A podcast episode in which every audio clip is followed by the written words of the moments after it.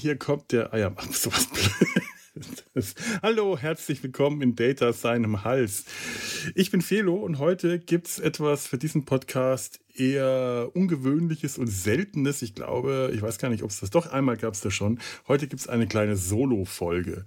Ähm, und zwar, wie ihr vielleicht der Musik, äh, an der Musik erkennen könnt, kon können, konntet, würdet, hättet, tätet, würden, tun, zu was, wie, was, wie bin ich heute eigentlich drauf? Ähm, zum, das Thema der heutigen Folge ist Doctor Who. Ähm, und was genau, dazu komme ich gleich, aber äh, bevor äh, ich damit anfange, ein paar Worte dazu, äh, warum ich heute eigentlich äh, alleine aufnehme. Das ist ja doch etwas, was hier im Podcast normalerweise, äh, habe ich ja Gäste immer hier dabei. Und wenn ihr das jetzt nicht hören wollt, dann könnt ihr einfach skippen. Ich habe hier Kapitelmarken gesetzt. Wenn euer Player Kapitelmarken äh, verwendet, dann, dann skippt das einfach. Ich sage das nochmal dazu, weil das mir ganz häufig nicht so, äh, also man, man, man will das häufig gar nicht alles hören, sondern lieber zum eigentlichen Thema äh, kommen. Ich muss jetzt aber trotzdem dazu noch ein paar Worte sagen. Ähm, diejenigen unter euch Zuhörenden, die äh, ein bisschen häufiger dabei sind, die haben auch schon mitbekommen, dass bei mir in den letzten Jahren sich meine Gesundheitssituation stark verändert hat. Äh, da ist gerade in letzter Zeit durch äh, verschiedene Therapien und äh, auch, ja, ich will nicht sagen berufliche Veränderungen, aber so in, diese, in diesem ganzen Umfeld viel passiert, was mir an Organisations- und Verwaltungs-, an Organisationsarbeit, Verwaltung, wie soll man das Verwaltung nennen? Ich verwalte meine, meine Gesundheit, ja. Ähm, also, das hat mir äh, in dem Bereich da hat sich sehr viel äh, Stress angesammelt und sehr viel Kräfte, äh, das war sehr kräfteraubend und schlauchend. Und irgendwann hat sich, äh, so abgesehen, dass sich die, die Podcast-Vorbereitungen leider auch in diese Richtung entwickelt haben, ohne dass das irgendjemand mit böse, also dass da irgendwo eine, eine, eine Absicht dahinter steckt. Im Gegenteil, also ich, ich habe hier, ich, ich nehme hier echt nur mit lieben, netten Leuten auf, die mir, wenn es ihnen möglich ist, alles äh, so leicht machen wollen, wie es nur geht. Aber natürlich haben die auch alle ihre Pakete zu tragen. Und äh, dementsprechend äh, ist, ist, passiert es dann halt häufiger mal, dass das kriegt ihr nicht mit, Termine sich verschieben, Absagen, Schwierigkeiten, Termine, gemeinsame Termine zu finden und all das, was eigentlich einfach normal ist, was im, im, im Podcaster-Alltag äh, schon, schon immer so ist. Nur momentan in meiner Situation merke ich, dass das, ohne dass, das, dass ich das jemanden nicht mal, also außer mir vielleicht selber äh, vorwerfen dürfte. Nicht mal das will ich eigentlich. Es soll kein Vorwurf sein. Ähm, es hat sich in eine Richtung entwickelt, die, bei der ich mir irgendwann überlegen muss, kann ich denn überhaupt noch weitermachen mit dem Podcast? Der soll mir ja eigentlich ein bisschen Kraft und Energie und was Schönes im Leben geben. Und wenn der Podcast sich allerdings eher irgendwann zu einem wirklichen Stressfaktor entwickelt, ganz so schlimm ist es noch nicht, aber es geht halt in die Richtung, dann möchte ich nicht die Reißleine ziehen müssen, sondern vorher einfach schon mal ein paar verschiedene andere Möglichkeiten ausprobiert haben, wie ich für mich das ein bisschen anders gestalten kann. Und dazu sind jetzt zum Beispiel solche Solo-Aufnahmen, wenn ich gerade ein Thema habe, das mir auf den Nägeln brennt, wenn ich nicht schnell genug irgendjemanden finden kann. Das geht ja nicht immer spontan. Wenn es sich dann so ergibt, dann nehme ich wie heute mal einfach mal eine Folge alleine auf. Ich, ich mache das ja in der Nabelshow auch schon recht lange, alleine mit mir selber zu reden. Vielleicht äh, sind ja ein paar von euch äh, da auch schon äh, hin und wieder mal äh, eingestiegen und haben sich das angehört. Dann ja, dann, dann wisst ihr ja, äh, ob das jetzt was für euch ist oder nicht. Oder äh, ihr hört euch die Folge an und wisst es dann anschließend.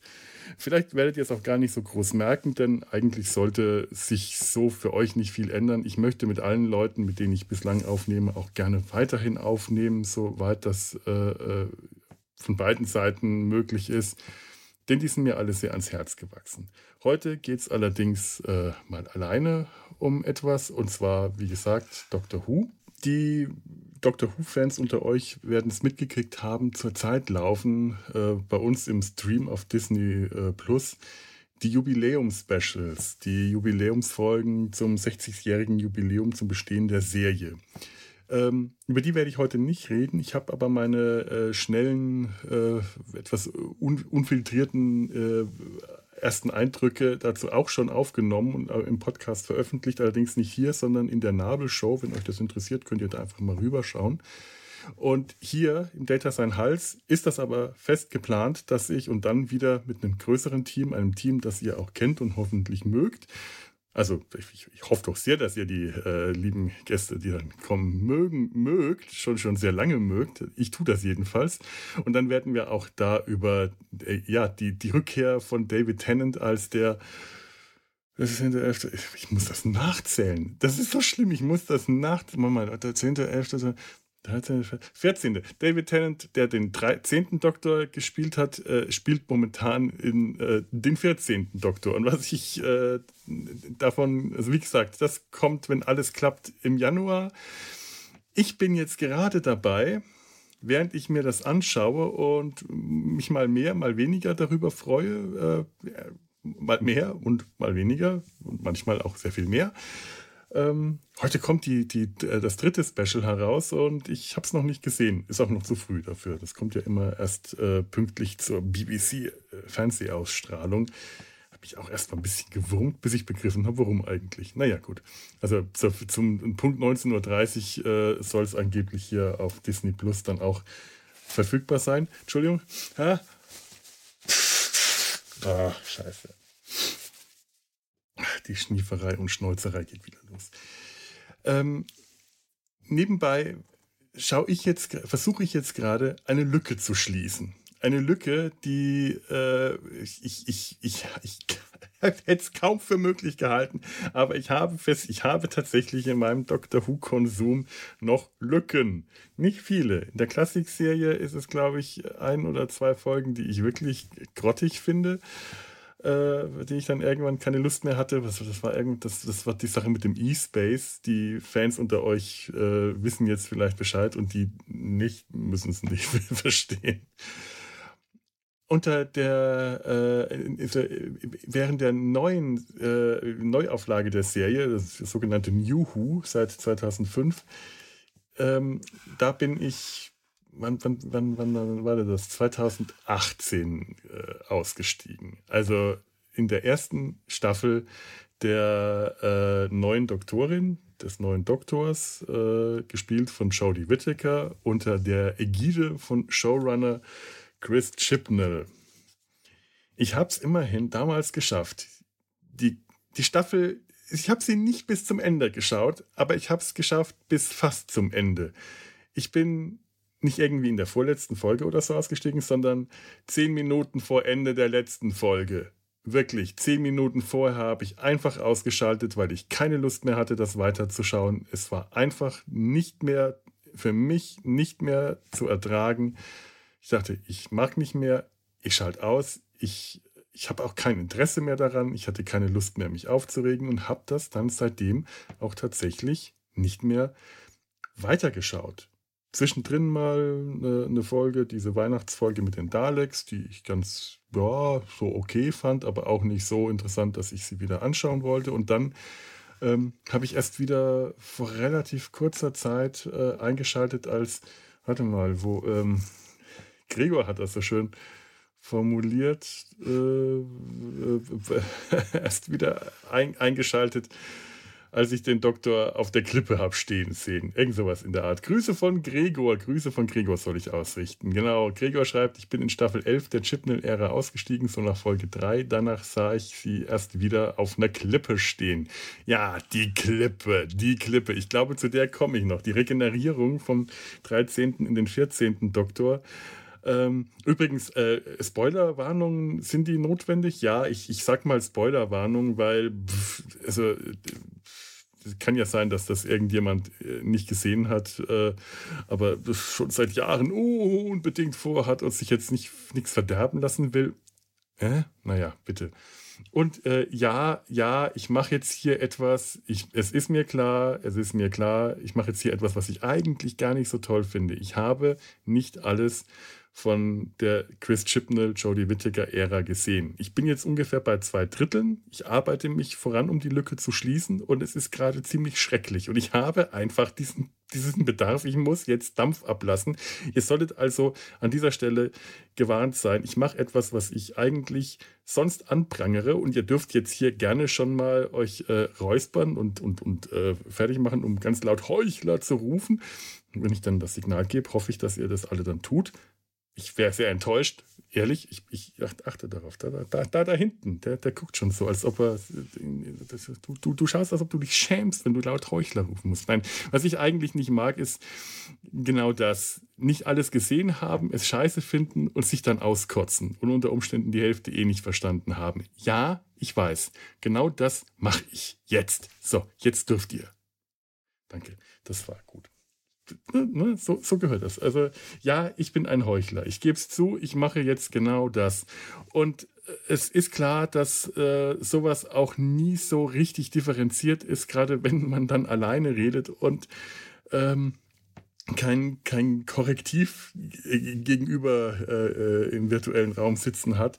Äh, Leute, die einen vielleicht nochmal irgendwo ein bisschen bremsen können, aber mein Gott, unter Umständen aber auch vielleicht einfach Leute, die das Ganze eher noch anstacheln. Das weiß man gerade. Bei der, bei der Chipnell-Ära ist das zweite in meinem Bekanntenkreis, fürchte ich, gar nicht so unwahrscheinlich, eher auf, das, auf die zweite äh, Gruppe zu stoßen, die das auch einfach alles richtig scheiße finden ganz, ganz deutlich gesagt, was Chris Chipnell da als Showrunner seit 2018 hingelegt hat. Also ähm, ihr seid jetzt gewarnt, wenn euch, äh, wenn ihr sagt, nö, ich möchte das nicht, ich möchte mir nicht äh, äh meinen weiblichen Doktor von dem ollen alten männlichen Sack kaputt machen lassen, dann dürft ihr jetzt hier ausschalten, bevor ich dann wieder äh, Kommentare bekomme ich weiß auch, wie sowas ist. Ich reg mich jetzt auf, dann, dann wirkt das immer eher dumm. Ne? Ähm, konstruktive Sachen zu sagen, ausgewogene Kritik wirkt immer intelligenter. Ich habe neulich einen Kommentar bekommen und ich habe nicht darauf geantwortet. Ich habe den Kommentar einfach äh, genehmigt, steht online. Es war ein Kommentar zu einer der allerersten Folgen. Ich weiß echt nicht, was ich wusste. Ich wusste nicht, was ich dazu sagen soll. Das war ein Kommentar der wirkte wie von einer sehr, sehr, sehr dummen, bornierten Person geschrieben. Ich bin mir ziemlich sicher, dass dieses Urteil komplett falsch ist und dass ich damit äh, der Person, die das geschrieben hat, sehr unrecht tue. Aber es war einfach, äh, ich dachte mir nur, was soll das denn? Ja, aber es war halt so, die Hörerin, die hatte sich sehr geärgert und sehr aufgeregt über die Folge und dementsprechend las sich dann der Kommentar halt auch so wie ein, ein dummer Kommentar, wo man tatsächlich auch schon an, äh, ja, herausnehmen konnte, dass die ganz bestimmt nicht dumm war, dass es äh, bei konstruktiver Kritik wahrscheinlich sehr viel äh, ganz, ganz anders, ganz, ganz anderen Eindruck äh, da gemacht hätte. Also erstmal ist es sowieso schwer auf, ein, äh, auf eine Folge ähm, für mich. Wenn, wenn, es ist schön, wenn ihr Kommentare schreibt äh, und auch wenn ihr böse Kommentare schreibt, wie gesagt, ich, ich stelle die hin. Es kann sein, dass ich äh, dann keine Lust habe, darauf einzugehen, weil ähm, der Vektor des Kommentars und mein Arsch auf unterschiedlichen Koordinaten äh, im Universum unterwegs sind. Auf Deutsch, es geht mir an äh, möglicherweise an besagtem auch einfach vorbei.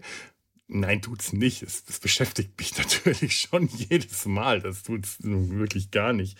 Aber manchmal habe ich auch einfach keine Lust. Dann äh, sag ich mir, ich, ich, ich, kann nicht auf was eingehen, was fünf Jahre her ist oder vier Jahre.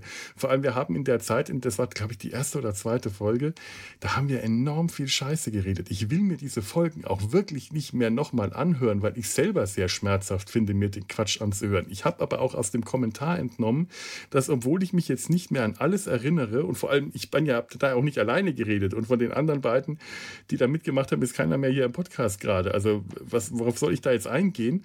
Ich weiß aber, dass die Dinge, die ich gesagt habe, oder unter den, zu den Dingen, die ich gesagt habe, äh, also entweder muss ich mich wirklich enorm dumm angestellt haben und genau das Gegenteil von dem, was ich rüberbringen wollte, äh, rübergebracht haben. Denn das war es, was ich dem Kommentar entnommen habe. Oder ja, dann lasse ich es halt einfach mal stehen und habe keine große Lust mehr. Dem, dementsprechend ähm, ähm, dieser ganze lange äh, Sermon hier gerade, äh, ihr, ihr soll euch eigentlich auch nur sagen, nehmt das alles nicht so ernst. Im, im Eifer des Gefechts äh, lässt man schon mal die Sau raus. Ähm, was, was nicht heißt, dass ihr euch nicht trotzdem über mich ärgern dürft, wenn ihr euch ärgert und euer, eurem Ärger Luft machen dürft, aber unter Umständen, ich will jetzt nicht sagen, schaltet es halt aus, wenn es euch nicht gefällt. Das äh, also müsst ihr nun wirklich nicht, das will ich nicht sagen, aber es ist legitim, wenn ihr merkt, das macht mir jetzt nur schlechte Laune, was der Typ erzählt, durchaus legitim, einfach abzuschalten. Und es ist halt auch die Frage, wie sehr beschäftigt ihr euch jetzt mit dem, was ich sage? Macht euch das jetzt mehr gute oder mehr schlechte Laune? In, Im Fall schlechter Laune, naja, ihr, ihr wisst jetzt Bescheid. Ja, genau. Und äh, natürlich, das hätte ich vielleicht vorher sagen können, aber das ist mir dann auch nicht aufgefallen. Ihr hättet natürlich jetzt auch die ganze Zeit schon wieder den Skip-Button drücken können. Dann geht's nämlich, äh, dann kommt ihr nämlich tatsächlich wieder zum 13. Dr. Hu zurück beziehungsweise nicht zurück, sondern äh, nach vorne. So. Viel zu lang. Viel, viel, viel zu lang. Manchmal, es ist ja nicht so, dass ich weniger rede, wenn ich alleine bin. Ne? Erstmal ein, ein Schluck Tee, der ist da schon wieder kalt geworden. Tee, ne? Tee es sollte doch eigentlich, äh, äh habe hab mir mal irgendjemand erzählt, dass Tee viel länger heiß bleibt als Kaffee, dann aber schlagartig abkühlt. Ich glaube, diese Schlagartigkeit habe ich gerade erlebt. Denn eigentlich ist der noch nicht so lange in der Tasse drin. Naja. Der 13. Doktor eigentlich, eigentlich damals echt eine tolle Sache, endlich mal einen weiblichen Doktor zu haben. Angedacht war das seit den 80er Jahren und die Serie hätte das ohne weiteres machen können.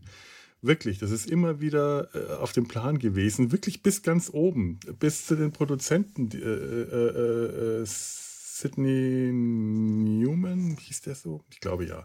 Aber kann auch sein, dass der, ich hoffe, der heißt, der hieß so, hatte das auch selber in dem Memo geschrieben dass er diese Möglichkeit gerne außen äh, wahrnehmen würde.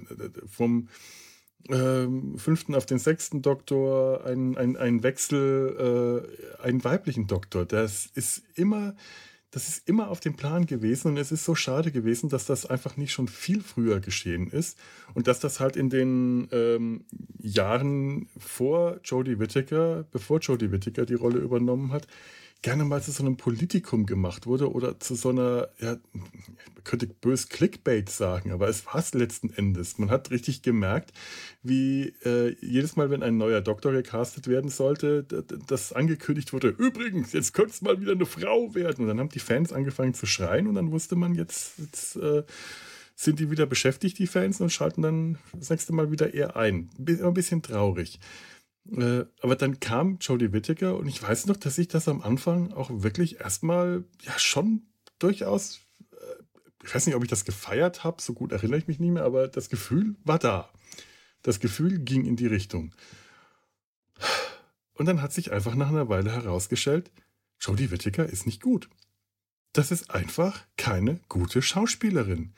Ich weiß nicht genau, was die vorher gemacht hat. Ich glaube, ich habe sie in Broadchurch äh, gesehen, aber ich habe leider die äh, Serie auch nicht ganz bis zum Ende geschaut, weil die sehr düster, war das Broadchurch? Ich glaube, die, die Sache mit der, mit der Klippe, äh, auch mit David Tennant als Ermittler an der Klippe. Ich denke ja. Es war einfach eine sehr düstere Serie und die hat damals in meinem äh, Gemütszustand eher äh, Schaden angerichtet als mir gut getan. Deswegen habe ich das wieder ausgeschaltet. Ich kann mich aber auch wirklich nicht erinnern, ob Jodie Whittaker da mir irgendwie aufgefallen wäre. Nun ist es einfach so, hier ist Jodie Whittaker als Doktor einfach das ist einfach nicht gut. Es ist einfach schlechtes Schauspiel. Es ist dieses affige Herumgehopse die ganze Zeit. Es ist dieses Getue, dieses, wie soll man sagen, Getue, Getue kann, kann alles sein. Vielleicht fange ich mal an einem äh, tiefliegenden Problem an, am Showrunner, Chris Chibnall, der auch den Großteil der Folgen selber geschrieben hat, zumindest glaube ich in der, in, in, in, der, in seiner, in der ersten, im ersten Jahr hat er die, denke ich, alle, fast alle geschrieben. Chris Chibnall kann nicht schreiben. Der schreibt einfach schlecht. Das sind schlechte Drehbücher. Wirklich, wirklich schlecht geschriebene Drehbücher. Das ist, selbst wenn man auf sowas überhaupt nicht achtet, fällt es auf. Es fällt auf, wie schlecht die Dialoge sind, wie schlecht die Szenen aufgebaut sind, also handlungsmäßig, wie schlecht die Handlung durchstrukturiert ist. Dazu kommt das Schauspiel der, der, der, der Hauptcharaktere, die alle eher wirken, als ob sie aus einer Laiendarstellertruppe sind, die alle nicht gut schauspielen können, aber äh, sich vorkommen, als ob man hat das Gefühl, Chris Chibnall hat um sich lauter Leute versammelt, ein großes Team, die alle schrecklich sind in dem, was sie machen, das aber alles toll finden. Und das sind nicht nur die Schauspieler und Schauspielerinnen, das sind äh, Kamerakatastrophe, das ist die äh, die, die Kamera ist wirklich, ich weiß nicht, wie, wie viele Kameraleute da beteiligt sind. Regie, um Himmels Willen. Wer, wer, wer, was, was kriegen die für Regieanweisungen, die Leute? Jetzt seid mal dramatisch, aber seid gleichzeitig kumpelig und macht mal irgendwas. Das sind Regieanweisungen, bei denen ich mir nicht vorstellen kann, dass die über das gerade hinausgehen, was ich jetzt gerade gesagt habe. Die Kamera ist eine, ein, ein, ein, eine Katastrophe, wie schlecht die Kameraführung in vielen dieser Folgen ist. Ich hatte neulich hier äh, auch im Hals, ich glaube, das war die letzte Folge, als wir über Metropolis gesprochen haben, über Fritz Lang. Und ich gesagt habe, wie gut die, der Bildaufbau und die Kameraführung in Metropolis ist, wie gut die Blickrichtung äh, der, der, die, die dirigiert wird. Wenn du als Zuschauer dir Metropolis anschaust, weißt du genau, wo du hinschauen musst. Du kriegst die wichtigen, der, der, dein Blick wird auf das gelenkt, was wichtig ist, weil einfach die Kamera in Metropolis meisterhaft geführt wurde und die Regie und alles äh, gepasst hat. Fritz Lang genau wusste, wie man Bilder aufbaut, wie man Szenen aufbaut, wie man Szenen aneinander reiht, damit sie, äh, damit ein, ein, ein, eine, eine gute Handlung, damit, damit damit eine Handlung äh, getragen wird. Und dann hast du hier bei Dr. Who, und das ist wirklich das Gegenbeispiel, ganz ehrlich, das Gegenbeispiel, das ist, ähm, ähm, ich, ich glaube, ich glaube, äh, Sascha, liebe Grüße an Sascha, der leider heute auch keine Zeit hat, hat das äh, mal als Negativbeispiel. Der hat Chris Chipnell als Negativbeispiel angebracht. Und ja, Chris Chipnell und alles, was, was in diese, dieser Ära, in der Chipnell-Ära bei Dr. Who passiert, ist echt ein Negativbeispiel. Das ist äh, die, die Kameraführung äh, ist wirklich das Negativ. Das ist das Anti-Beispiel. Das ist so, wie man es nicht macht. Allein, wenn äh, da, da, wird so viel gepfuscht und so viel äh, gemacht, was, was toll wirken soll. Du merkst richtig, wie die Leute, die da die Kamera führen, sagen, oh, lass uns was, lass uns was Spezielles machen. Lass uns was Experimentelles machen. Wir machen jetzt was Avantgardistisches.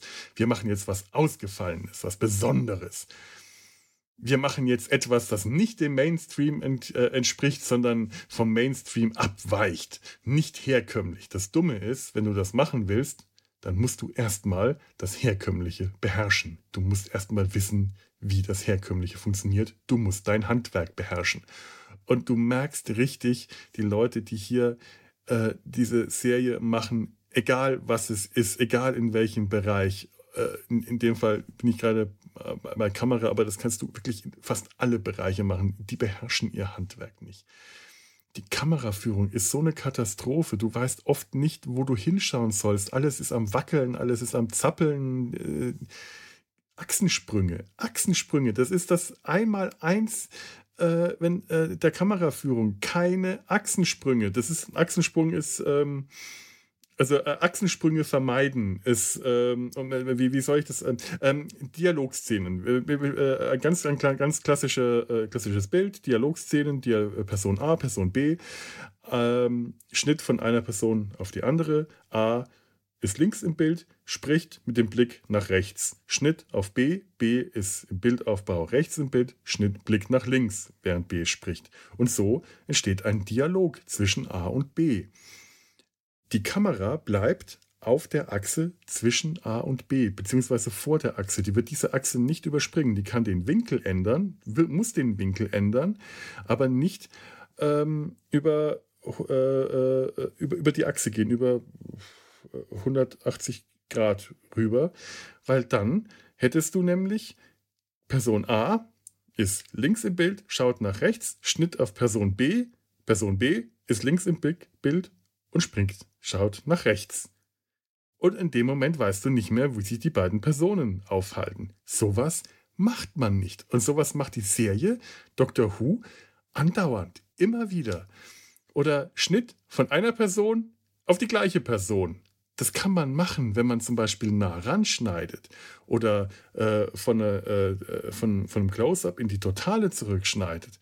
Das kann man auch äh, machen, um Entverfremd, Entfremd, Verfremdungs, Entfremdung, Verfremdungs, Verfremdungseffekte zu erzeugen.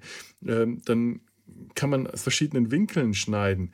Aber einfach nur ohne Not, ohne Kunst, ohne irgendwas, nur weil man wahrscheinlich äh, bei, bei, beim Aufnehmen nicht darauf geachtet hat und jetzt gerade keine anderen äh, äh, Möglichkeiten hat zu schneiden, dann wird halt das, die Einstellung genommen. Der Schnitt ist auch eine Katastrophe. Die, der, der, der Schnitt ist, das Editing ist auch manchmal so unglaublich schlecht. Das Timing ist wichtig und das Timing ist von vorne bis hinten verhunzt. Aber Timing ist auch bei den Schauspielenden ganz schlimm die sprechen ihre Texte alle in dem gleichen Quark und dem gleichen Rhythmus. Das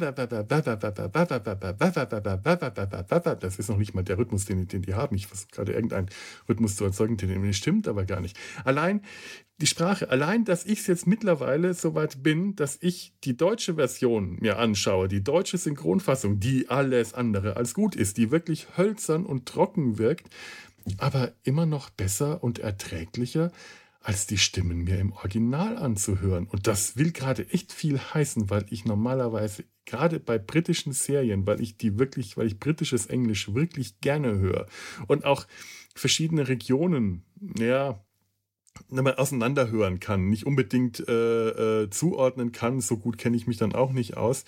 Aber ähm, ich kann sie dann manchmal schon erkennen und das auch sehr gerne höre und sehr viel Spaß daran habe, aber das ist, das ist hier so schlimm. Jodie Whittaker und ihre, äh, ihre Kolleg Kollegen und Kolleginnen, ich habe jetzt die Namen nicht parat, was vielleicht ein bisschen unfair ist, weil ich jetzt alles auf Jodie Whittaker ablasse, aber mein Gott, sie ist halt die Hauptfigur. Die sprechen alle in so einem nordenglischen Akzent und es ist ein, äh, dazu sind die Dialoge noch so geschrieben, die klingen alle dumm. Und das finde ich ganz besonders unangenehm, weil ich weiß, dass äh, dieser nordenglische Akzent, äh, dass in, in, in England, in Großbritannien eben genau dieses Klischee, dieses Vorurteil herrscht, dass dieser nordenglische Akzent dumm klingt. Das ja, gibt es ja bei uns auch mit verschiedenen Dialekten. Äh, da hat man ja auch dementsprechende Vorurteile. Wir hatten das auch schon mal in der Folge äh, äh angesprochen, als Alex und Tanja äh, von der Timelash berichtet haben. Äh, da ging es um den, in der Folge ging es um den neunten Doktor. Christopher Eccleston, der den neunten Doktor gespielt hat, als die Serie 2005 äh, ihren, wieder aufgenommen wurde, der hatte sich damals dafür entschieden und das durchgesetzt, seinen nordenglischen Akzent einzusetzen, weil er genau diesem Klischee entgegengehen wollte, dass äh, Nordenglisch immer dumm klingt, dumm, ungebildet, dumm ist ein bisschen sehr brutal, aber ungebildet, nach, nach Arbeiterschaft, äh, nicht, ganz sicher nicht intellektuell, sondern ja, simpel. Und dem wollte er entgegengehen. Und Christopher Eccleston hat das als Doktor für mich hervorragend geschafft. Ich habe in, äh, in, in die, also ich als nicht-Native Speaker habe es ja natürlich sowieso leichter, aber äh, weil, weil ich dieses Vorurteil nicht, nicht, nicht kenne, beziehungsweise mit diesen Vorurteilen nicht so verwurzelt bin, wie, wie jetzt hier mit, mit äh, deutschen Vorurteilen über verschiedene Regionen und deren, deren Dialekte. Aber ich hatte nie das Gefühl, dass das dumm ist, was er sagt oder dumm klingt, sondern immer im Gegenteil. Das war, weil es der Doktor war, eine ausgesprochen intelligente, interessante, clevere, witzige Person. Äh, Christopher Eccleston hat durchaus, und ich glaube auch in der äh, Wahrnehmung im britischen Fernsehen, da einen gewissen Erfolg verbucht. Und auch sonst, wenn ich den nordenglischen Akzent höre, und den, den kenne ich ja auch aus anderen Produktionen, ich glaube Cracker für alle Fälle Fits, da hört man den auch sehr häufig. Oder äh, Misfits, da ist auch eine der äh, Figuren auch kommt auch aus, äh, äh aus, äh, aus dem, dem, Norden von England. Sie, es ist ähm, Kelly. Kelly. Kelly ist so eine, äh, so eine Assi-Figur, die ist voll asozial und auch so ein bisschen äh, krass und äh, krass drauf klingen, aber die klingt nicht dumm dabei. Die hat halt, die drückt da was aus. Während hier, und das ist genau der Punkt, diese Gruppe ähm, das ist der Doktor, das ist Graham, das ist Yes, das ist. Ähm, jetzt will ich Kyle sagen. Wie heißt denn der, der Junge? E egal. Die klingen wirklich alles andere als schlau. Die klingen durch die Dialoge, die sie haben, durch den Text, die sie haben, durch dieses Kumpelige die ganze Zeit. Im Deutschen duzen die sich dann auch alle, was irgendwann auch mal eine ganz gute Entwicklung war, den Doktor nicht immer alle seine Companions siezen zu lassen aber generell wird hier überhaupt alles und jeder geduzt. Das macht, äh, das macht wieder komplett kaputt, wenn sich irgendwie überall auf der Welt alle Leute auf einmal duzen. Das geht auch nur in der deutschen Synchro. Die deutsche Synchro hat das mit dem Duzen und Siezen scheinbar irgendwie noch nie so richtig hinbekommen. Jetzt fallen die vom einen Extrem ins andere, das macht es eher nur noch schlimmer. Aber äh, dieses Kumpelige, die wirken, die wirken nicht wie der Doktor und seine Companions äh, oder der Doktor und seine Assistenten. Das hatten wir auch mal. Zum Beispiel der äh, dritte Doktor hatte in Joe Grant eine Assistentin.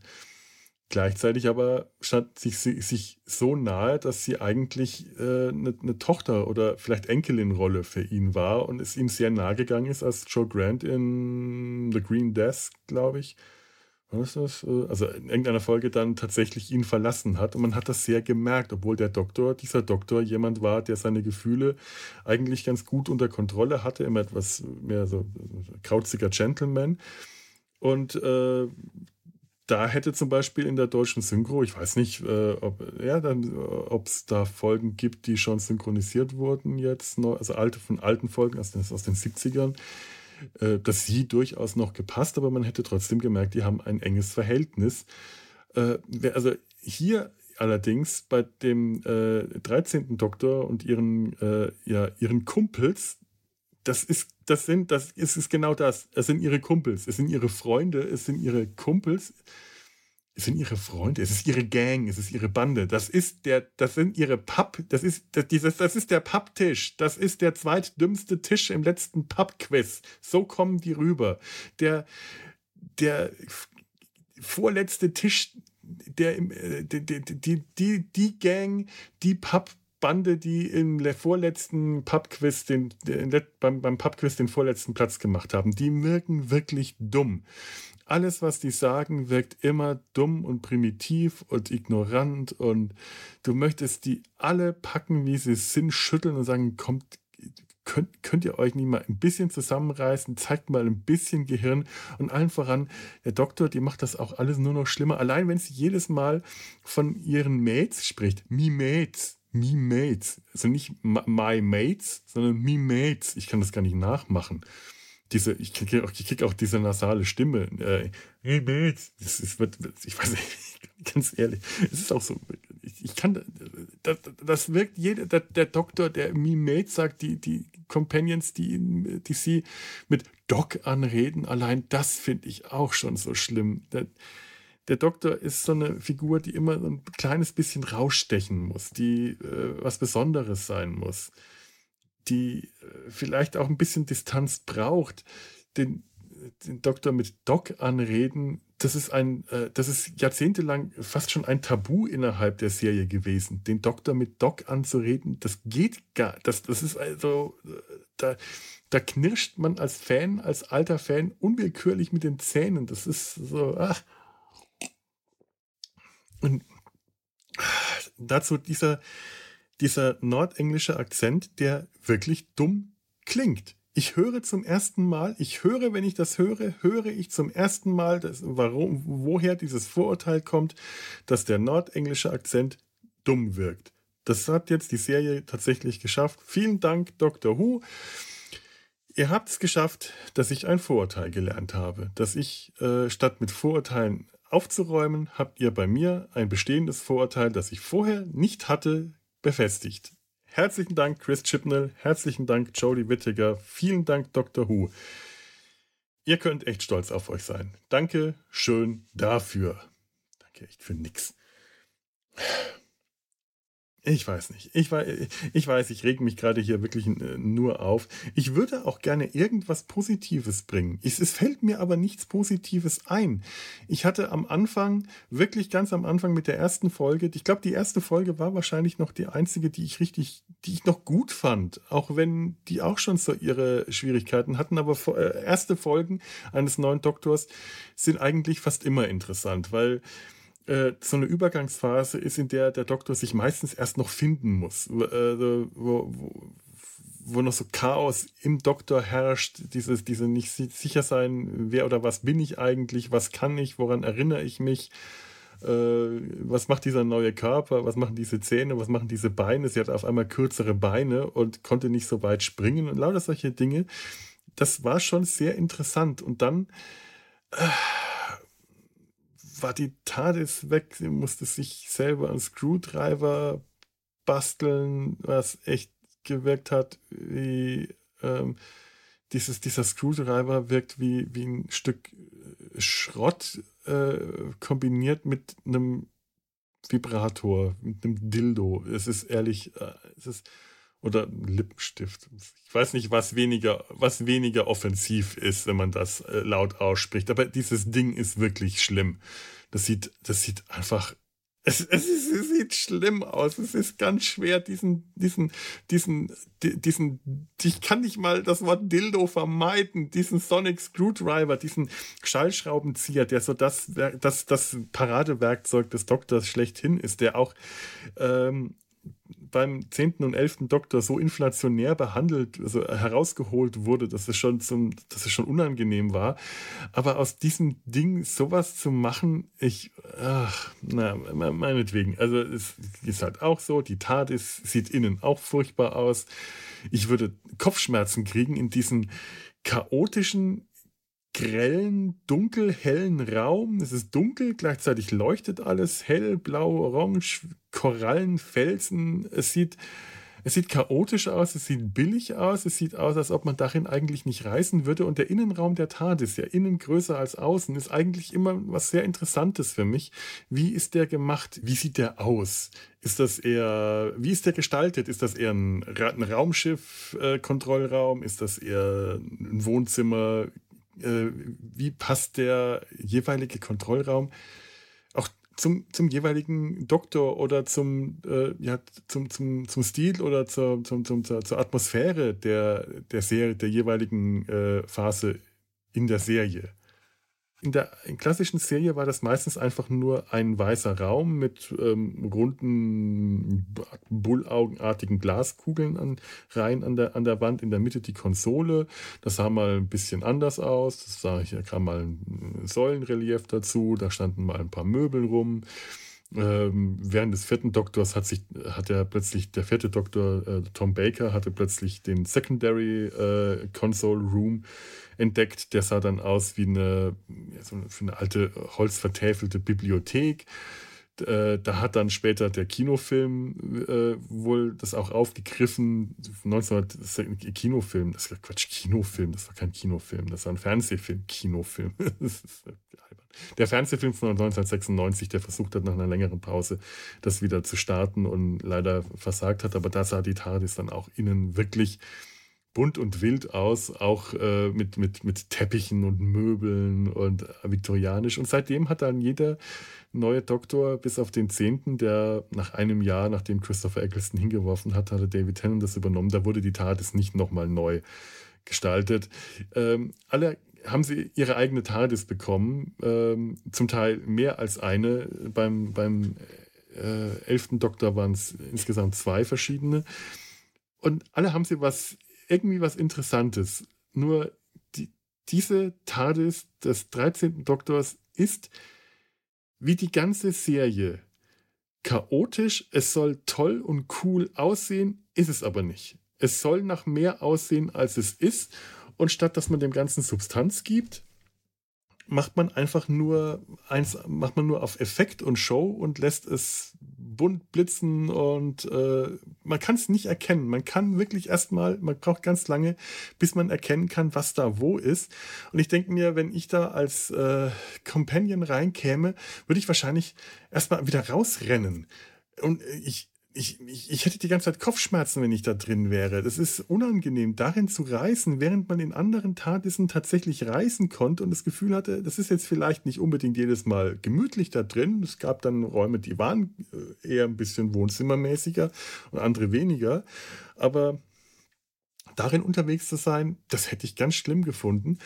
Und wie die ganze Serie, wie die Musik, die Musik ist genauso. Es ist einfach alles unglaublich auf äh, Effekt und Show und Eindruck gemacht. Der Eindruck muss bombastisch sein, es muss cool sein. Das neue Intro war auch dementsprechend, äh, wirkte eigentlich flach.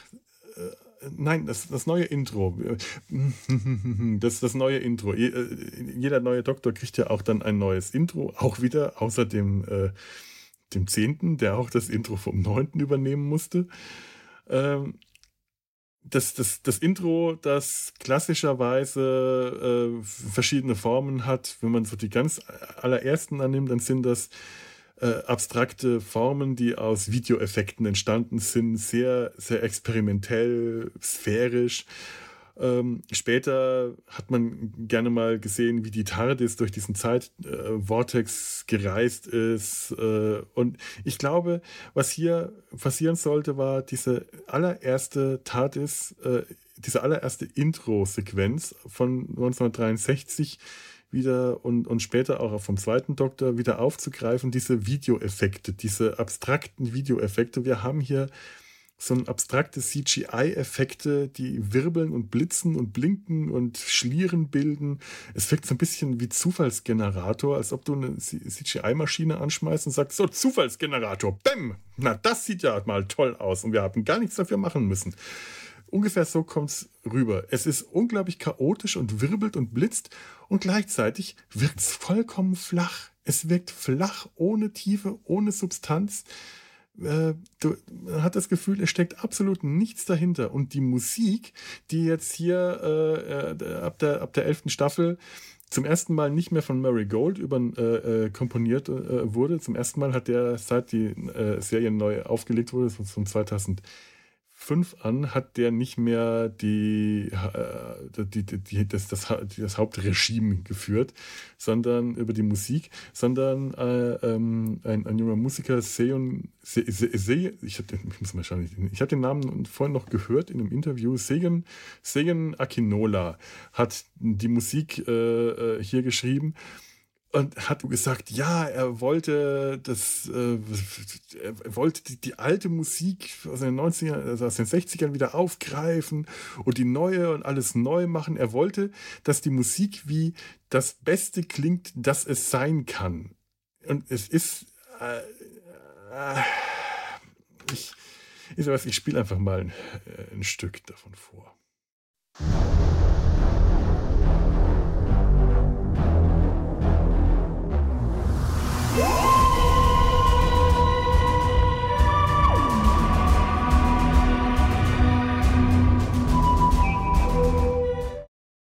Ich weiß nicht.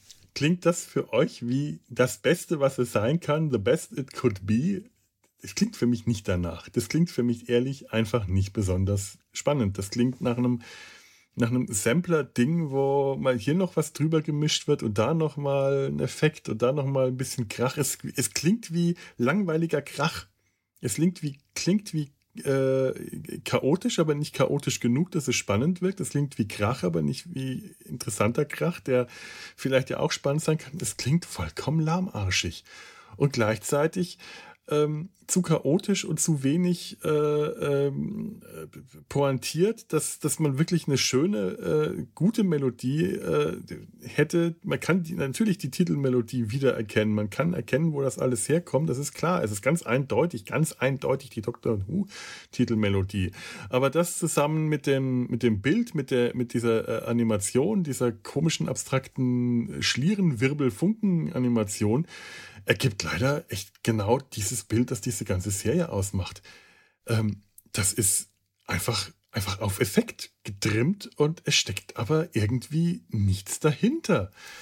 Das, das ist, das ist traurig, aber äh, da, für die neue äh, Wieder Wiederkehr des Doktors haben wir auch Gott sei Dank wieder Mary Gold zurück, der etwas sehr Klassisches gemacht hat, das sich eigentlich kaum von seinen äh, äh, Alten unterscheidet. Ich habe es jetzt ähm, nicht hier im Soundboard, aber ihr könnt ja einfach mal, wie gesagt, in die Nabelshow äh, rüber schauen. Da, da hatte ich das schon mal eingespielt, aber ihr werdet es wahrscheinlich auch noch die üblichen 15 Sekunden dann demnächst hier auch hier im Täter seinem Als hören, wenn wir dann über die neuen Sachen reden. Wie gesagt, ich bin noch nicht, ich möchte mich äh, mit dem Neuen hier noch nicht beschäftigen. Ich möchte erst nochmal meinen Frust über das Alte ablassen. Traurig, dass ich äh, wirklich aus diesem Grund zum Mikro greife.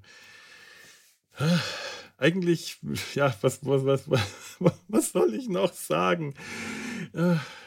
Kristen, ich habe noch, ich, ich bin jetzt gerade bei der ähm, zwölften Staffel bis fast ans Ende gekommen.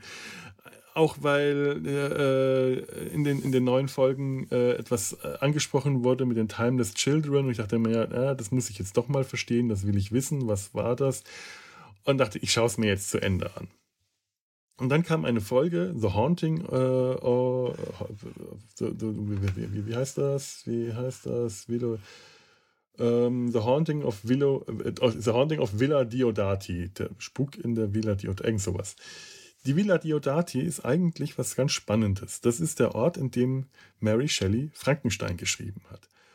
Ähm, das ist äh, wirklich, wirklich spannend ähm, im, im frühen 19. Jahrhundert, als die, äh, die romantischen Romanciers gerade angefangen haben, so Grundlagen für, ja, für, für, Science Fiction zu schaffen oder fan, fan, fantastisch als äh, Gothic Literature entstanden ist, haben sich, haben sich dort in der, äh, äh, am, am Genfer See Mary Shelley, Lord Byron, John Polidori, Polidori hat einen der ersten äh, Vampirromane, Der Vampir, geschrieben. Wenn ihr das mal irgendwo findet, lest das oder hört es euch als Hörbuch. Es ist enorm gut und hat es ist äh, enorm anders, als man sonst eigentlich später Vampire kennengelernt hat.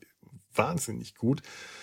Claire Claremont, äh, Percy Bysshe Shelley, der äh, Verlobte von äh, äh Mary Shelley und später ähm, Ehemann, deren äh, Sohn und das ist eine, eine, eine, eine seltsame Truppe an lauter großen Literaten, ähm, die äh, eigenartige Beziehungen untereinander hatten, geliebte Stiefschwestern, äh, mehrere Kinder hatten und in, dies, in dieser ganz komischen Atmosphäre eines Sommers, in dem keine Sonne geschienen hat, ähm, ist Franken, ist Frankenstein entstanden. Es ist eigentlich eins der großartigsten Settings für eine eigene Geschichte schon. Diese, diese Geschichte, allein dieses Setting, in dem eine der großen äh, Science-Fiction-Urgeschichten entstanden ist, ist schon toll.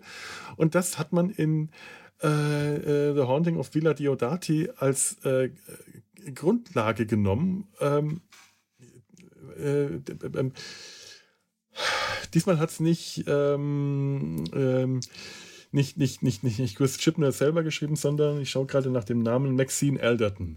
Und Chris Chibnall hat äh, ausgesagt, Chris, äh, äh, ähm, Maxine Elderton ist eine, äh, eine echte Expertin, eine begeisterte äh, Expertin für Mary Shelley und Lord Byron.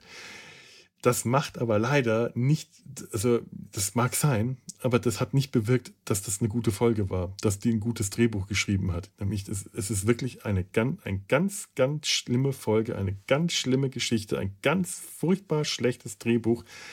Chris Chibnall hat selber schon nie gut geschrieben, aber da, da, da fällt einem nichts mehr zu ein, was da für ein Murks zusammengeschrieben wurde. Allein diese Dialoge, die zum, die eine Mischung aus dumm kumpelig und ständig pathetisch. Das, das ist das, was ich gemeint habe. Da müssen die Regieanweisungen von, wer hat denn da Regie geführt, äh, auch gerade noch sagen, ähm, Regie Emma Sullivan. Die Regieanweisungen müssen äh, wirklich gelautet haben: Seid bitte pathetisch und kumpelig, bitte gleichzeitig, bitte mehr pathetisch. Nee, jetzt noch mehr kumpelig, nee, mehr, mehr pathetisch und nochmal alles gleichzeitig. Nee, noch mehr pathetisch und noch mehr Pathos und noch mehr Kumpelei. So wirkte diese Folge. Schrecklich. Der Anfang war vom Setting her noch ganz interessant. Es ging um eine Geistergeschichte, um es ging um ein, diese Villa, die ihre Räume verändert hat. Diese die große Gruppe teilt sich auf und sie äh, kommen immer wieder von einem Raum in den gleichen Raum zurück. Das war durchaus noch ganz spannend von den, den Ideen, die da waren. Und man hätte aus dieser Geschichte, aus diesem Setting ja so viel herausholen können. Allein, dass dort Frankenstein entstanden ist. Da hätte man eine Geschichte äh, finden können, die wirklich irre toll gewesen wäre. Stattdessen, was passiert? Irgendwann so im letzten Drittel taucht plötzlich ein Cyberman auf. Ah, die Cybermen sind halt auch sowas. Das ist auch eine der ältesten Gegner-Spezies äh, äh, von, von Doctor Who. Äh, die Cybermen sind eigentlich ursprünglich Menschen gewesen, die äh, in, in Androiden umgewandelt wurden, die äh, ma ja, Maschinenmenschen sind, die alle ihre Gefühle, äh, von denen alle Gefühle und re menschlichen Regungen entfernt wurden, äh, mit, die mit blechernen Stimmen gefühllos reden, die, die am Anfang von recht geisterhaften Figuren, noch beim ersten Doktor, zu später zu stampfenden martialischen äh, Maschinenwesen äh, geworden sind, aber immer äh, immer etwas Unpersönliches, immer diese starren äh, Masken, diese Gesichter, die keine Gesichter sind, aber diese großen Glotzaugen, die aussehen, als ob immer eine kleine Träne in ihnen läuft, diese, diese Trauer, des, der Verlust des Menschlichen ist immer so unter, äh, unterschwellig da und gleichzeitig äh, sind sie einfach nur eine Bedrohung. Wenn man die Cybermen gut einsetzt, dann können daraus die tollsten Geschichten entstehen. Wenn man die Cybermen schlecht einsetzt, und das ist leider auch schon sehr häufig passiert, dann entstehen keine guten Geschichten daraus. Man muss verstehen, wie man, was man mit den Cybermen macht. Und hier ähm, haben äh, Chris Chibnall und äh, äh, Maxine Elderton das ganz offensichtlich nicht verstanden. Da taucht ein Cyberman auf, der unfertig ist, der jetzt aber nicht aussieht, als ob er irgendwie auf halber Strecke nicht weitergebaut wurde, sondern dessen Rüstung sich aufgelöst und aufgebrochen hat und äh, ich, ist schwer, schwer äh, zu formulieren. Der sieht aus wie ein Nasenaffe. Diese weggebrochene Rüstung, durch die man äh, einen Teil seines Gesichtes sieht. Ich sehe da immer so eine Nasenaffengurke vor seinem Gesicht hängen. Äh, dazu, dahinter dann ein Gesicht von einem Cyberman, der äh, scheinbar wirklich du siehst Narben und du siehst äh, Markierungen, du siehst totes Fleisch. Also es ist schon, es ist klar, was da äh, ins Spiel gebracht wird. Da wird die Frankenstein-Kreatur äh, äh, ins Spiel gebracht. Äh, ich ich, ich fange jetzt nicht wieder mit der, mit der Nummer an, wer, äh, Frank, wer, wer Frankenstein heißt und äh, wer das Monster ist. Das habe ich oft genug gemacht. Langsam wird es langweilig. Aber da wird die Frankenstein-Kreatur gebracht und natürlich wird einem irgendwann äh, sagt dann Mary Shelley zu ihm, du bist wie ein moderner Prometheus. Äh, ja, da kannte dann Frau Elderton äh, Mary Shelley vielleicht doch nicht so gut, denn der moderne Prometheus ist nicht die Kreatur Frankenstein, sondern Viktor Frankenstein in, im Roman gemeint. Naja, äh, okay, gut das ist ja noch okay, wenn die Lösung, Rüstung sich auflöst, steckt ja ein Mensch darunter. Nur dummerweise hat dieser Cyberman-Mensch irgendwie äh, seine Gefühle behalten dürfen. Und bevor der zum Cyberman äh, gemacht wurde, war er scheinbar ein schlechter Schauspieler. Denn ganz offensichtlich ist das ein schlechter Schauspieler. Das ist nicht nur ein schlechter Schauspieler, sondern der Schauspieler, der schon ein schlechter Schauspieler ist von vornherein, ziemlich offensichtlich, denn der spielt richtig scheiße. Der spielt ganz offensichtlich auch noch einen schlechten Schauspieler, der zu einem Cyberman umgemodelt wurde. Denn was der spielt, das ist wirklich eine Mischung aus einem, äh, einem kaputten, verrosteten Robotermonster und einem schlechten Ham-Actor, einem schlechten, pathetischen äh, Schmierendarsteller. Dieses Pathos die ganze Zeit. Da wird auf einmal eine eine, eine, eine, eine Art, wie soll man das nennen, eine esoterische, esoterische, esoterisch ist vielleicht falsch, eine mystisch, eine, eine mystische Seite. Er sucht nach dem Cyberium, das ihn durchdringen soll, das blibla blub irgendwas Großes machen soll, die, die Erinnerung aller Cybermen. Und er sucht das Cyberium, die Aufgabe. Und er redet einen pathetischen Schwulst daher. Immer mit Pathos in der Stimme, immer mit einem Auftreten, immer mit Gestik und Mimik und allem, was alles einfach komplett nicht Cyberman ist.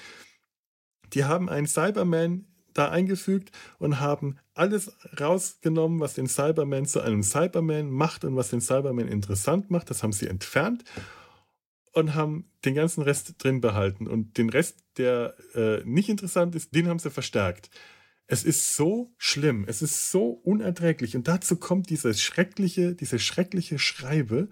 Und ich gebe Chris Chipnell mit die Schuld, denn der ist als äh, Showrunner ja auch äh, äh, verantwortlich für die Drehbücher. Der, äh, das ist ja wieder der, der, der, der Editor, der das alles ähm, unter einer Fuchtel hält.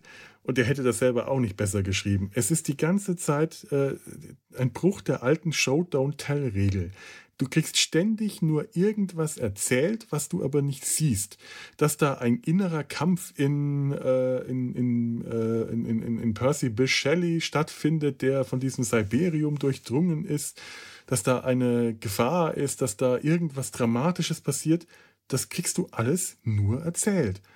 Die sitzen da, stehen da um den rum. Ähm, äh, jetzt muss ich gerade mal den, den, den ähm, Ryan, Ryan heißt äh, der, der Dritte aus, dem, äh, aus den Mates, äh, sagt irgendwas, dass man, äh, wenn, wenn Pers, äh, wenn, wenn, wenn Shelley so eine, so eine Gefahr darstellt für die ganze Menschheit, wie es dann hier natürlich immer sofort der Fall ist, dass es besser wäre, ihn zu opfern ich habe das nicht mal mitbekommen, dass der was gesagt hat. Das kriegt so, das, das nuschelt der so nebenrein. Das, ähm, ähm, Tossin, äh, Tossin Cole ist in dieser ganzen Gruppe. Also okay, gerade mal äh, Jodie Whittaker, 13. Doktor, Bradley Walsh, Graham O'Brien, das ist der, der älteste in der Gruppe, das ist der Grandpa von Ryan. Tossin Cole, Ryan Sinclair, Mandip Gill, Yasmin Khan. So, jetzt haben wir die Namen. Ähm, und Tossin Cole ist echt der schlechteste Schauspieler in dieser, in dieser Gruppe, die alle nicht gut sind, die alle wirklich nicht besonders gut sind. Am besten ist noch Bradley Walsh, dem du einfach anmerkst, dass er äh, durch sein Alter einfach viel mehr Schauspielerfahrung hat als die anderen. Das macht ihn aber leider auch nicht zu einem guten Schauspieler. Das macht ihn halt nur zu einem erfahreneren schlechten Schauspieler. Die anderen, ähm, das sind so junge Nachwuchs, Nachwuchsgrößen, die wahrscheinlich nie Größen werden. Es ist, es ist echt, echt schlimm. Und nachdem aber Ryan äh, da irgendwas stotternd vor sich hin bringt, dann kann man ihn doch irgendwie auch umbringen, dann fängt der Doktor an, Jodie Whittaker, eine, einen, einen blöden Vortrag, einen aufgeregten Vortrag. Ja, sollen wir ihn töten, Ryan? Sollen wir ihn töten? Willst du ihn töten, Ryan? Und die Worte, die er geschrieben hat, die Worte bedeuten etwas. Was er alles geschrieben hat, das kann Tausende von Menschen bedeuten. Worte, Ryan, Worte bedeuten etwas. Ja, dachte ich mir auch in dem Moment, Worte bedeuten und das. Deswegen benutzt ihr auch so viele Worte. Und sonst leider nichts. Ein dummes, aufgeregtes Getue, die, äh, sie, sie äh, vollkommen ein, ein, ein un, also ganz ehrlich, der 13. Doktor ist in diesem Moment ein richtiges Arschloch. Ein Arschloch gegenüber ihren Freunden. Die stehen alle da, schweigen. Von Ryan kommt kein Ton mehr. Der wird die ganze Zeit von ihr angesprochen als der Bösewicht, der äh, den, den, armen Percy Shelley äh, töten will. Dabei hat er nur mal Piep gesagt und steht die ganze Zeit da betreten, schweigt weil äh, der Doktor gerade, äh, ich sag immer noch der Doktor, ich kann mich nicht auf die Doktor, äh, die Doktor, vielleicht muss ich mich einfach mal auf die Doktor, weil die Doktor, das ist komisch. Ach, alter Mann.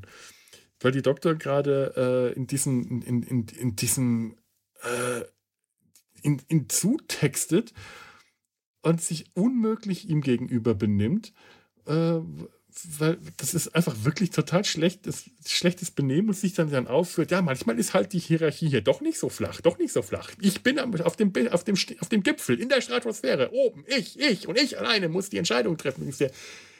schrecklich, schrecklich. Es ist wirklich schmerzhaft schrecklich, geschrieben, schrecklich gespielt, die Regieanweisungen sind schrecklich, der Schnitt ist schrecklich, es ist alles einfach nur schrecklich schlecht. Ich habe diese Folge bestimmt dreimal angefangen. Vier, nein, viermal. Ich habe sie tatsächlich viermal angefangen, beziehungsweise dann vorgespult an die, äh, irgendwann an die Stelle, wo ich dachte, da könnte ich aufgehört haben, weil ich es regelmäßig entweder einfach ausgeschaltet habe, weil es so schlecht war, oder ich tatsächlich dabei eingeschlafen bin, weil es furchtbar, weil es nicht nur schrecklich schlecht, sondern auch noch rotzlangweilig war. Und ich habe das wirklich nur deshalb bis zum Schluss angeschaut, weil ich wissen wollte, wie das jetzt zum großen Finale hinführt. Zum Finale haben dann noch zwei Folgen gesehen, im, im, im, gefehlt. Die erste habe ich gestern angeschaut und ich war auch permanent nur genervt von all dem, was ich vorher gesagt habe. Schlechtes, schlechtes Drehbuch, schlechte Dialoge, schlechte Regie, schlechte Schauspielerei. Die Effekte äh, ja, waren okay. Die Ausstattung war okay. Gut, die Ausstattung, gut, ge geben wir dem Ganzen äh, ein, ein, Pluspunkt, äh, auch hier in The Haunting of Villa Diodati und auch äh, in, der, in der darauffolgenden Folge. Das ist die Folge ist Ascension of the Cyberman, der Aufstieg der Cybermen. Generell ist die Ausstattung immer ganz äh, äh, ordentlich. Die ist handwerklich gut gemacht. An der Ausstattung, den Kostümen und allem, wenn man davon abgesehen, dass sich das Kostüm äh, des 13. Doktors, naja, so mäh finde. Aber ansonsten ist an, den, äh, ist an der Ausstellung den Kostümen äh, generell nichts auszusetzen. Das ist wahrscheinlich so der einzige äh, Pluspunkt, den ich tatsächlich finden kann. Da kann, da, da, da, da kann die Serie immer noch punkten. Na gut, ja, schön. Eine, ein Plus, ein Pluspunkt gegen 1000 Miese. Was, was, was soll ich damit jetzt machen? Die letzte, das Finale habe ich immer noch nicht gesehen und ich, ich weiß auch nicht, ob ich noch richtig noch Lust habe. Das ist, äh, mir, mir, mir, vergeht auch gerade die Lust, diese Lücke noch zu schließen. Ich möchte sie aber eigentlich irgendwie jetzt doch noch schließen. Ich bin ja schon spät dran. Die äh, Specials laufen ja schon. Ich habe ja schon zwei gesehen. Ähm, ich glaube auch ehrlich gesagt nicht mehr, dass ich das noch mache. Ich, ich habe, wie gesagt, die äh, letzte Folge gesehen, in der äh, der, der Master sich als Rasputin ausgibt. dazu habe ich in der letzten Nabelshow auch schon was gesagt. Ich glaube, das lasse ich hier einfach. Und der Doktor sich auf dem Oh Gott, diese Regeneration. Ja, wie gesagt, Regenerationen sind äh, immer was Spezielles. Wenn ein Doktor äh, ans Ende äh, dessen Lebenszeit kommt durch Alter oder Unfall oder Krankheit oder was auch immer und sich in den nächsten Doktor regeneriert.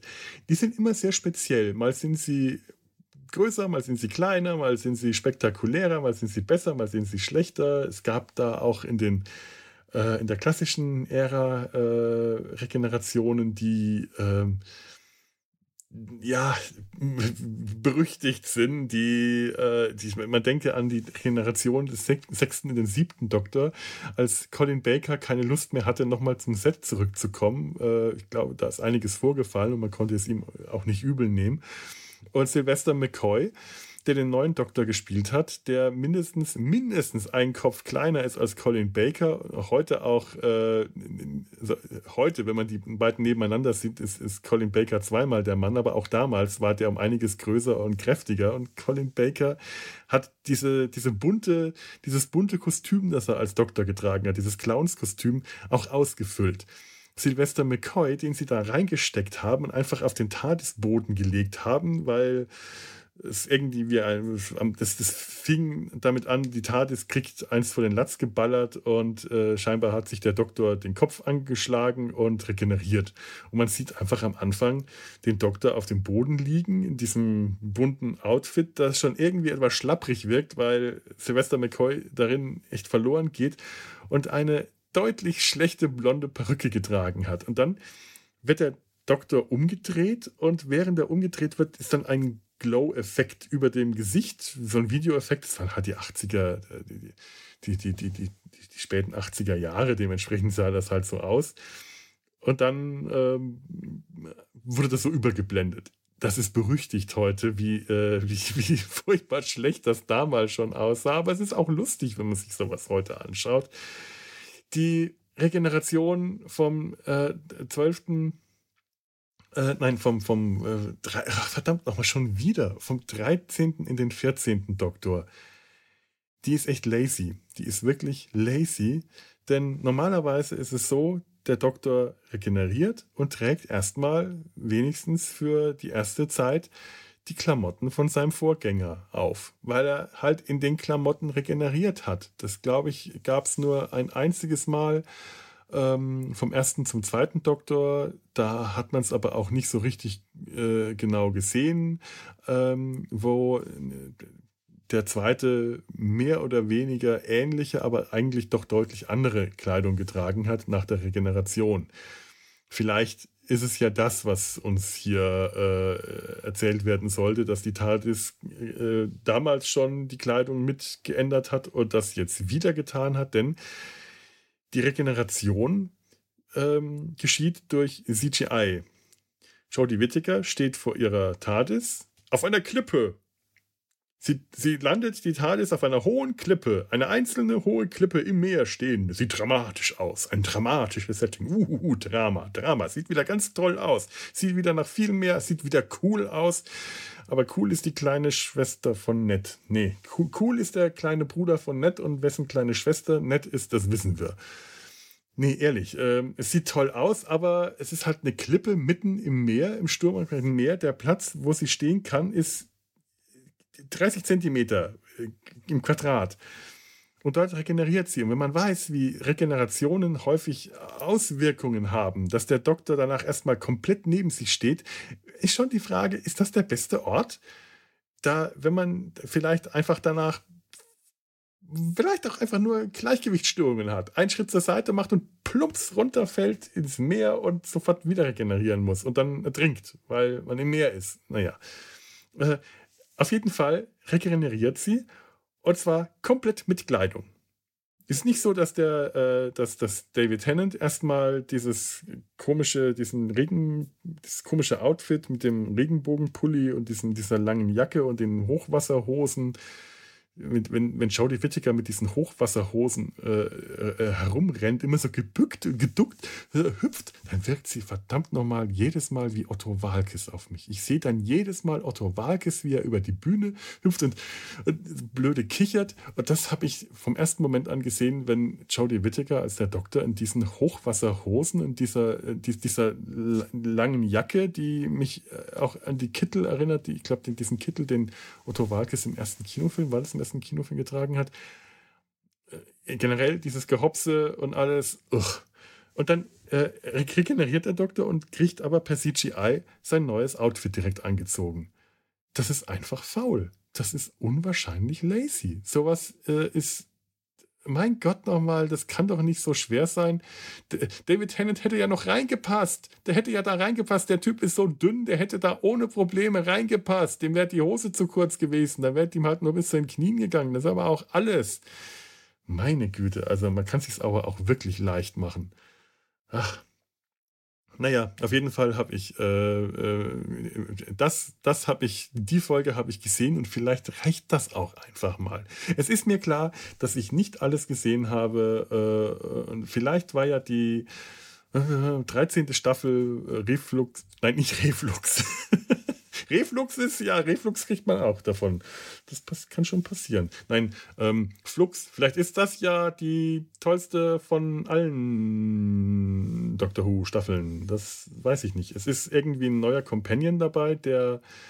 Also ich habe ich hab ja ein bisschen was davon gesehen, ein paar Ausschnitte oder die eine oder andere Folge versucht anzufangen, mit den Sea Devils zum Beispiel. Da bin ich aber nicht weit gekommen, da hat es mich dann echt schon wieder genervt und verlassen.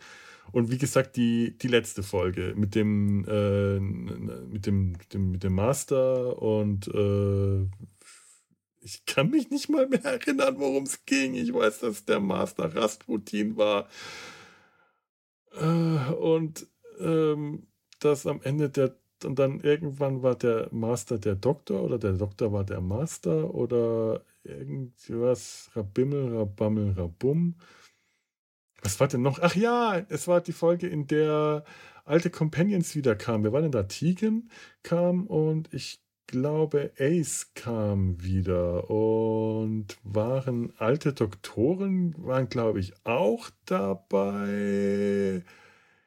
Das ist doch eigentlich ein Ereignis. Eigentlich sollte man meinen, als Fan müsste ich mir sowas gemerkt haben. Habe ich aber nicht. Ich habe es tatsächlich einfach vergessen. Das weiß ich nicht mehr.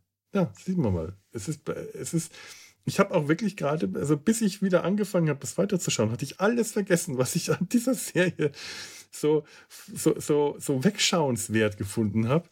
Wenn ich das nicht wieder aufgewärmt hätte, wäre wahrscheinlich der äh, 13. Doktor, äh, das wäre möglicherweise viel besser gewesen, nie in diesem Podcast erschienen. Da hätten wir alle Glück gehabt, ihr inklusive, weil so sieht es jetzt einfach mal aus. Das war jetzt nicht gerade eine Folge, muss ich mal ehrlich sagen, die den Geist der Weihnacht äh, geatmet hat, aus, ausgestoßen, äh, eher, eher Reflux-Ausdünstungen äh, ausgeatmet hat. Es tut mir sehr leid. Ich wüsste jetzt auch nicht, was ich noch, noch irgendwie äh, sagen soll, aber es ist ungefähr so die, ähm, naja gut, wie lange rede ich jetzt? Eine Stunde, zehn Minuten ungefähr. Das ist auch so die Zeit, die ich in einer Zwei-Stunden-Folge mit mindestens zwei Gästen auch sowieso schon alleine rede, wenn ich nicht gerade den Gregor und die Tanja da habe, die äh, schwer unterzukriegen sind, wenn man. An andere kann ich an die Wand reden. Bei den beiden geht das nicht. Das sind Naturgewalten. Es ist immer schön, wenn ich die habe. Dann kann ich auch mal Pause machen.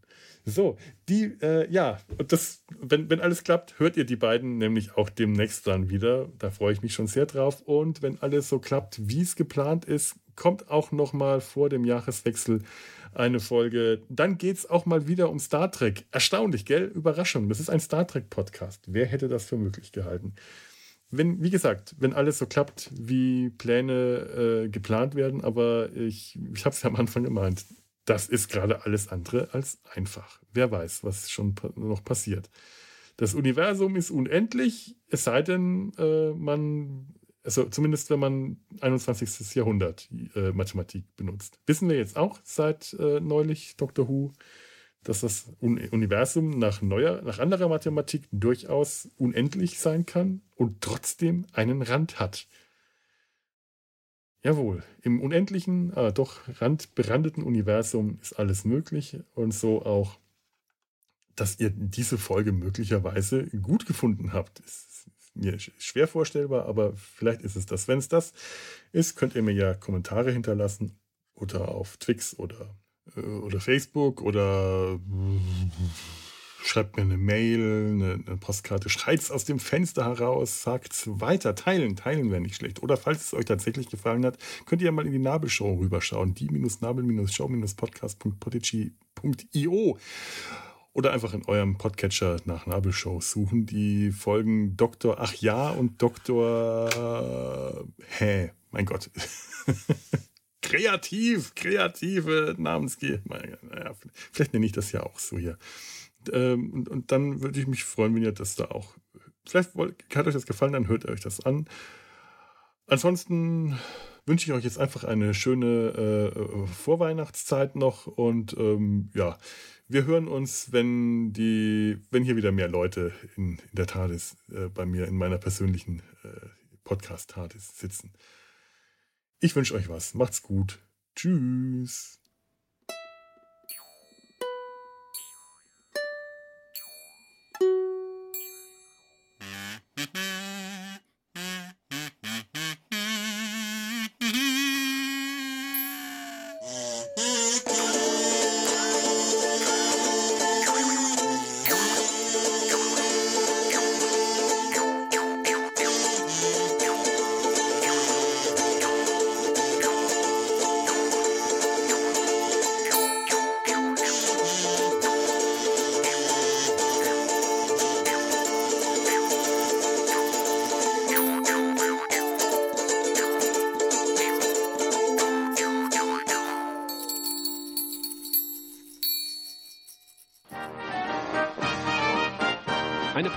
Des Podcast Imperiums.